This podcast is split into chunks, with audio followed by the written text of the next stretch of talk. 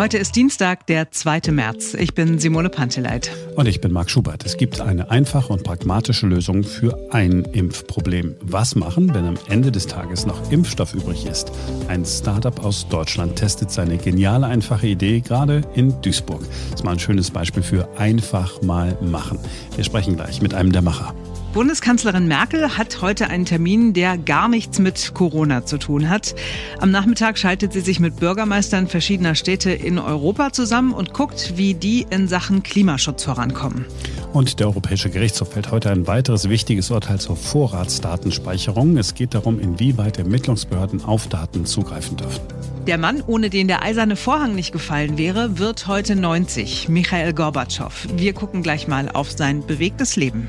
Und wir machen auch mit beim großen Countdown mit dem Titel Was haben Harry und Meghan bei Oprah enthüllt? In einer Woche soll das große Interview im amerikanischen Fernsehen laufen. Erste Teaser sind veröffentlicht. Der Hype kann beginnen. Jetzt beginnt ein neuer Tag. Langsam, das ist das Wort, das in Deutschland wohl ganz gut passt, wenn es um Corona geht. Wir sind sehr langsam und wir kriegen keine kostenlosen Schnelltests hin. Wir sind langsam, wenn es ums Impfen geht und wenn es um Lockerungen des Lockdowns geht, dann sollen die natürlich auch langsam vonstatten gehen. Ja, vielleicht wäre beim Impfen und beim kostenlosen Testen lahm fast das bessere Wort, aber es tut sich ja was. Bayern und Sachsen wollen weg von den starren Vorgaben, wer wann geimpft werden soll. In Sachen Schnelltests jedenfalls muss was passieren, wenn es geht, auch schnell. Denn deswegen heißen die ja Schnelltests. Wenn da nicht morgen ein konkreter Beschluss fällt und diese kostenlosen Tests endlich kommen, dann wird wohl niemand in Deutschland mehr Verständnis haben. Wir sollten dringend nicht nur über Lockerungen des Lockdowns sprechen, sondern die Politik sollte sich auch ein bisschen locker machen und nicht an den allzu starren Regeln immer festhalten. Ja, zum Glück gibt es auch andere Beispiele, Beispiele, die Mut machen. Es gibt zum Beispiel eine Firma, die für ein konkretes Problem beim Impfen eine Lösung gefunden hat. Was passiert mit Impfstoff, der am Ende eines Tages übrig ist? Wegschmeißen? Um Gottes Willen. Diese Lösung wird gerade schon getestet in Duisburg. Wir sprechen mit Manuel Hüttel. Er ist einer der Geschäftsführer von LIT Labs, dem Startup, das einiges möglich macht da in Duisburg. Hallo Manuel. Hi. Manuel, ihr habt eine äh, Erfindung gemacht, die glaube ich, genau das ist, was wir in dieser Zeit brauchen. Kannst du mir das so einfach wie möglich erklären, wie das funktioniert? Ja, ich versuche es mal. Also, die Impffolge funktioniert so, dass wir ein System entwickelt haben, was den Impfzentren es ermöglicht, ihre Excel-Tabellen, die sie sowieso führen, um die Leute anzurufen, wenn Impfstoff über ist, einfach bei uns einzubauen. Und dann können die, wenn Impfstoff über ist, sagen, heute haben wir irgendwie fünf Impfdosen über, drücken auf den Knopf und dann schickt unser System einfach die, äh, die Leute, die in der Datenbank drin sind, SMS raus und informiert die über die Möglichkeit, dass es eine spontane Impfung geben kann. Ähm, die Personen können damit Ja antworten, wenn sie den Termin wahrnehmen wollen und wenn dann alle Termine voll sind, ist der Termin sozusagen voll und alle anderen werden darüber informiert, dass es leider diesmal nicht geklappt hat und sie dann beim nächsten Mal wieder informiert werden. Und wie seid ihr auf den Gedanken gekommen? Gab es so diesen einen Moment, wo, wo ihr gesagt habt, Moment mal, da können wir doch helfen? Im Prinzip hat die ganze Geschichte so Anfang des Jahres angefangen. Meine Freundin ist Ärztin und die wurde spontan geimpft. Und da dachte ich mir schon, ja gut, momentan funktioniert es noch mit dem Krankenhaus und ruft im Krankenhaus an, hier, wer will sich impfen, Flurfunk, kein Problem. Aber ich dachte mir schon so, ja, irgendwann haben die ja auch keine Leute mehr zur Verfügung, um, ähm, um da mal kurz im Krankenhaus alle durchzuimpfen. Und da wäre es so praktisch, was zu haben, wo man einfach auf den Knopf drückt und die Leute ähm, automatisch informiert. Und dann haben wir ein bisschen rumtelefoniert und geschaut, äh, ob das Problem überhaupt vorhanden ist, eine kleine Recherche gemacht. Und nachdem ich dann eine Freundin ähm, gefunden habe, die ähm, im Impfzentrum Duisburg ähm, arbeitet als, äh, als Pflegerin, die hat mich dann weitervermittelt an das Impfzentrum auch, ähm, haben wir dann mit denen auch unseren quasi ersten Partner und, und äh, Leute gefunden, die bereit waren, den Weg mit uns zu gehen, das mal auszuprobieren. Ob das angenommen wird, äh, haben wir dann einfach mal losgelegt und geguckt, wie kriegen wir es denn hin, wie setzen wir es um, lass uns, lass uns loslegen, ausprobieren. Und ja, jetzt läuft das Ding seit zwölf Tagen. Also es war ein ganz pragmatisches äh, Ding. Ihr seid nicht über fünf äh, Verwaltungen gegangen, sondern einfach direkt, du kanntest jemanden, der hat gesagt, komm hier, das sind Jungs, die haben eine, eine gute Idee, lass mal ausprobieren. Genauso wünschen wir uns das. Du sagst, seit zwölf Tagen läuft das und es läuft auch gut. Ja, bis jetzt ähm, sind die fleißig am Ruf absetzen. Unsere Handyrechnung geht natürlich in die Höhe. Aber ähm, wir haben ja zum Glück Leute, die das äh, übernehmen. Das funktioniert soweit ganz gut, ja, die sind sehr happy. Das heißt, die Finanzierung läuft im Moment gar nicht so, dass jetzt das Impfzentrum Duisburg oder die Stadt Duisburg euch Geld gibt? Also wir hatten das Glück, dass wir am Anfang dann in der Recherche, Recherchephase ähm, Leute getroffen haben, die gesagt haben, hey, die Idee ist super, hier, wir finanzieren euch den Anfang, macht euch mal keinen Kopf um Geld, äh, lasst alles stehen und liegen, was ihr sonst so treibt und baut an dem Ding weiter, weil die Idee ist gut mit dem Rückendeckung sind wir dann quasi losgelaufen und haben uns dann in unserem äh, lokalen Netzwerk hier, was wir haben, halt Leute gefragt, ey, hast du Bock da mitzumachen? Und die haben auch alle direkt gesagt, jo, gerne. Haben auch alles stehen liegen lassen haben, und dann haben wir losgelegt und viele Zeilen Code geschrieben. Ihr seid, glaube ich, genau zum richtigen Zeitpunkt gekommen, denn je nachdem, äh, wie es jetzt so läuft, also wenn Markus Söder sich zum Beispiel äh, durchsetzt, dann könnte es ja sein, dass äh, AstraZeneca von jetzt auf gleich an noch ganz andere Menschen verteilt werden wird als, als bisher, wenn sozusagen die Impfung freigegeben wird. Euer System, könnte man das jederzeit in jedem Impfzentrum einsetzen oder braucht man da großartig Software oder irgendwas? Also rein technisch geht's natürlich. Da es jetzt erstmal nur auf Duisburg ähm, speziell für die gebaut worden ist, müssen wir da natürlich noch ein paar Stellschrauben ändern. Aber rein theoretisch ist es schon möglich, das in anderen Impfzentren auch in Einsatz zu bringen. Und auch diese AstraZeneca, wir geben das für alle und so, das ist in unserem System sozusagen auch schon mit abgebildet. Seid ihr in der Lage, relativ zügig sozusagen euer System auch für andere Impfzentren anzupassen, falls die, keine Ahnung, einen anderen Rechner haben oder eine andere Softwarelösung brauchen? das Schöne an unserem System ist, dass das unabhängig erstmal ist vom Betriebssystem, da es eine Webanwendung ist. Betreuungsaufwand ist halt das Problem, wenn man mehr, mehr Impfzentren hat, dann müssen wir halt dann entsprechend Leute aufstocken hier bei uns. Ähm, aber rein theoretisch ist es natürlich möglich. Ah, das heißt, ich will, wenn ich jetzt Impfzentrum bin und sage, ich, ich brauche das System, ich brauche am Ende des Tages nur einen Browser, mit dem ich im Internet surfen würde. Ja, genau. So, und dann gebe ich dann äh, ein, ich sage, ich habe ja noch drei Dosen AstraZeneca. Da geben sie die Menge an und was für ein Impfstoff. Dann geht der Ruf quasi raus, wir informieren die Leute und der Rest funktioniert automatisch dann sozusagen. Das ist ja genau das, was man da braucht, weil die Menschen im Impfzentrum sollen ja die Leute impfen und nicht großartig noch irgendwelche äh, technischen Geräte bedienen. Also das ist, also ich könnte das jetzt auch bedienen. Das ist jetzt nichts, kein, kein Zauberwerk. Das ist kein Zauberwerk, nein. Danke dir, dass du dir Zeit genommen hast an dem ja heute trubeligen Tag für dich. Ich wünsche euch viel Erfolg. Du darfst dir was wünschen. Was wäre äh, ein Wunsch? Hättest du den Wunsch, dass jetzt alle kommen und bei euch dieses System äh, bestellen? Oder hast du den Wunsch, dass kommt äh, nach und nach, äh, denn wir müssen uns ein bisschen personell darauf einstellen? Wenn ich mir von den beiden Sachen was wünschen würde, wäre es Nummer zwei auf jeden Fall. Wir sind nur fünf Leute. Ah, okay. Das heißt, ihr macht das sozusagen neben dem normalen Geschäft eigentlich auch, ne? Genau, ja, normalerweise machen wir eigentlich was ganz anderes. Sag doch mal, was ihr macht. Ihr macht irgendwas mit Medien. wir haben eigentlich ein, ein sogenanntes Startup, was ähm, eine Color Grading Software anbietet, um die Welt zu revolutionieren, was das Color Grading von Fotos und Filmen angeht. So wie, wie äh, einige Hersteller hingegangen sind und haben gesagt, okay, wir machen hier eigentlich äh, T-Shirts, aber ich glaube, die Zeit ist jetzt reif, mal ein paar Masken herzustellen. So habt ihr das sozusagen bei der Software gemacht. Genau, ja. Die Tools und Sachen, die wir benutzen, sind dieselben, nur die Anwendung ist eine andere. Manuel, äh, vielen Dank. Ich wünsche euch viel Erfolg und äh, coole Idee. Danke. Ja, Dankeschön.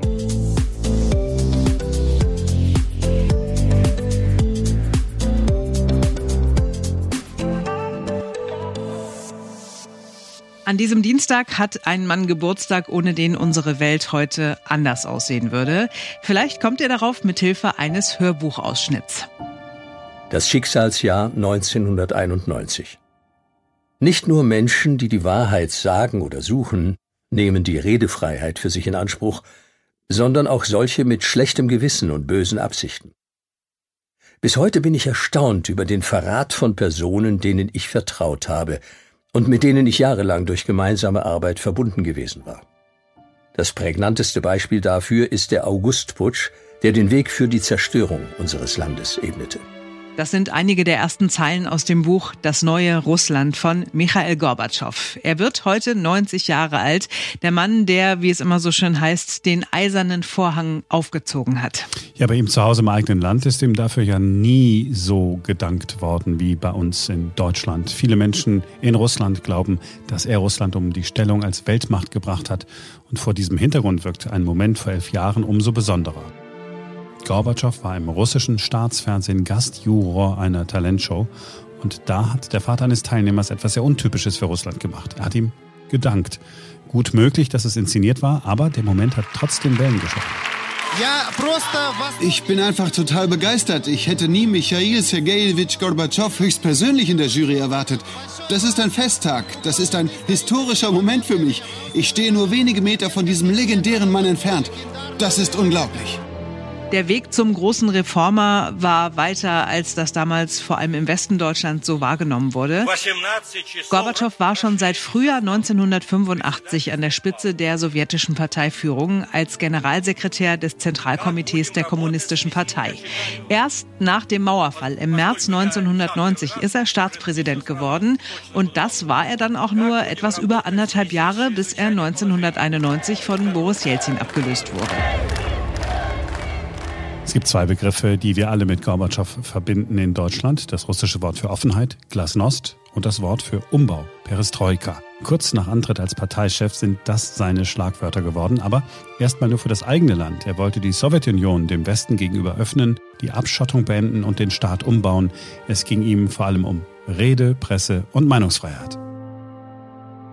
Einer, der damals sehr genau verfolgt hat, was da in der Sowjetunion passiert, war der deutsche Filmemacher Werner Herzog. Der hat später immer wieder gesagt, wie sehr er Gorbatschow verehrt und wie dankbar er ihm ist. Vor drei Jahren hat er einen Film über ihn gedreht. Er hat ihm eine Art Dokumentarfilm Denkmal gesetzt. Der Film ist für ein weltweites Publikum gedacht, deshalb auch fast nur auf Englisch. Er heißt Meeting Gorbatschow. Meeting Gorbatschow is burdened by history. The Soviet Union was in full decline. The forces Gorbachev had unleashed triggered independence movements in practically all corners of the Soviet bloc. Das hat es in der Geschichte noch nie gegeben. Visibly for the entire world, the Iron Curtain started to be lifted. Im MDR-Fernsehen hat Herzog über seine Treffen mit Gorbatschow gesprochen, auch über die berühmten Worte, die er Honecker Ende der 80er noch mitgegeben hatte. Er hat auch ganz offensichtlich äh, die Kraft des richtigen Moments äh, in seiner politischen Tätigkeit verstanden. Er hat ja zu Honecker gesagt, berühmterweise, wer zu spät kommt, den bestraft das Leben. Hm. Tja, Honecker ist bestraft worden, in der Tat. Gorbatschow ist ein Dorfkind gewesen. Er kommt vom Land, ist in einem Dorf im Nordkaukasus aufgewachsen, das im Zweiten Weltkrieg von der Wehrmacht besetzt worden ist. Letztlich hat er so etwas wie die sowjetische Version des amerikanischen Tellerwäschertraums erlebt. Seine Mutter war ihr Leben lang Analphabetin.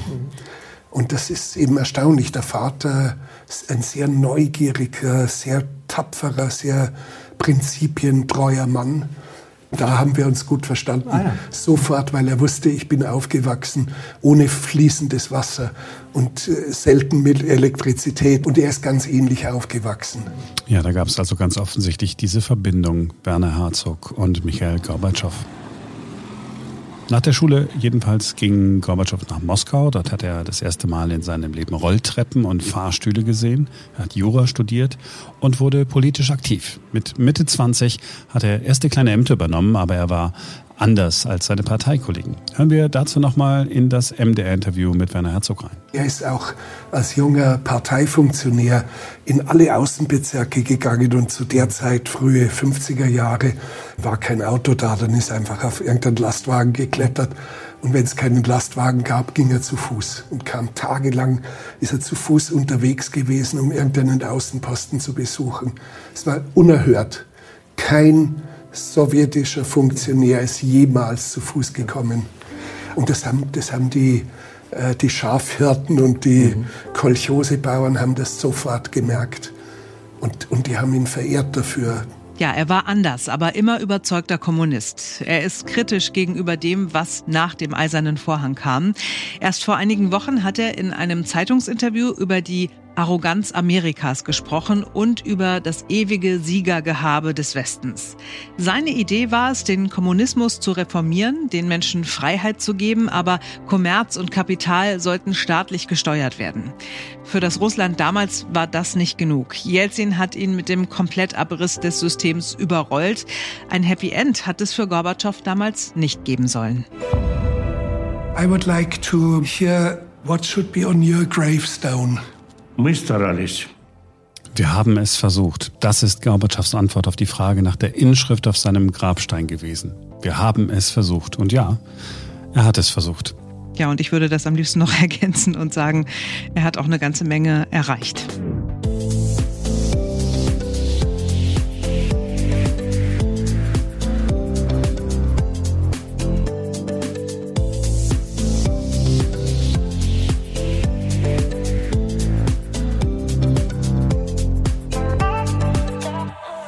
Im Buckingham Palast wartet man auf das Interview, genauso wie im ganzen Vereinigten Königreich und auch der Rest der Welt ist jetzt nicht komplett uninteressiert.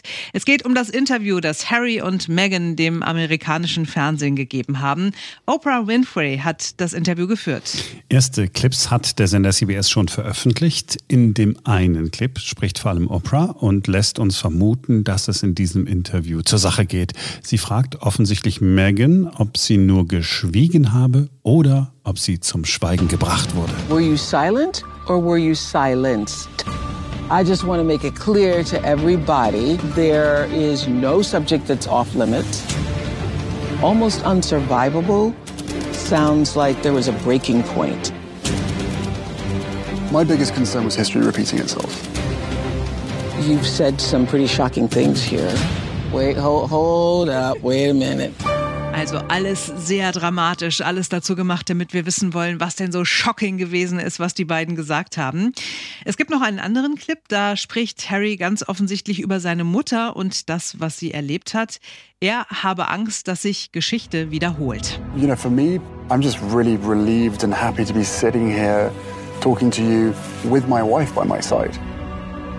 Because I can't begin to imagine what it must have been like for her going through this process by herself all those years ago because it has been unbelievably tough for the two of us, but at least we had each other. Ja, er spricht ganz offensichtlich von seiner Mutter Diana, aber man weiß sonst nichts Genaues. Vermutlich wird es um den Umgang der britischen Presse mit dem Privatleben der beiden und auch Diana gegangen sein in diesem Interview. Oder sagen die beiden auch etwas gegen das Königshaus? Man weiß es nicht. Jedenfalls, Meghan ist in den beiden Videos nur zu sehen, nicht zu hören. Es wird bis zur Ausstrahlung des Interviews in einer Woche sicher noch irgendeinen Teaser-Auszug äh, geben, der dann veröffentlicht wird und in dem wird sie dann vermutlich was sagen. Wenn sie nichts sagt in diesen Teasern, dann wird das Interview so spannend auch nicht gewesen sein. Na gut, aber immerhin hat sie sich in den bisher veröffentlichten Clips dauernd über den schwangeren Bauch gestrichen. Es ist doch auch schon mal was. Ja, das ist was. Es ist nur nicht besonders viel. Was? So, das war's für diesen Dienstag. Vielen Dank fürs Zuhören. Noch mehr zu hören gibt's bei unseren Freunden von Podimo. Da findet ihr all eure Lieblingspodcasts komplett kostenlos plus 100 exklusive Podcasts und Hörbücher. Einfach die App runterladen und 30 Tage kostenlos testen, komplett ohne Risiko. Probiert's einfach mal aus. Hier ist der Link podimo.de slash ein neuer Tag, 30 Tage, alles kostenlos. Ja, viel Spaß dabei und bis morgen, dann ist wieder ein neuer Tag.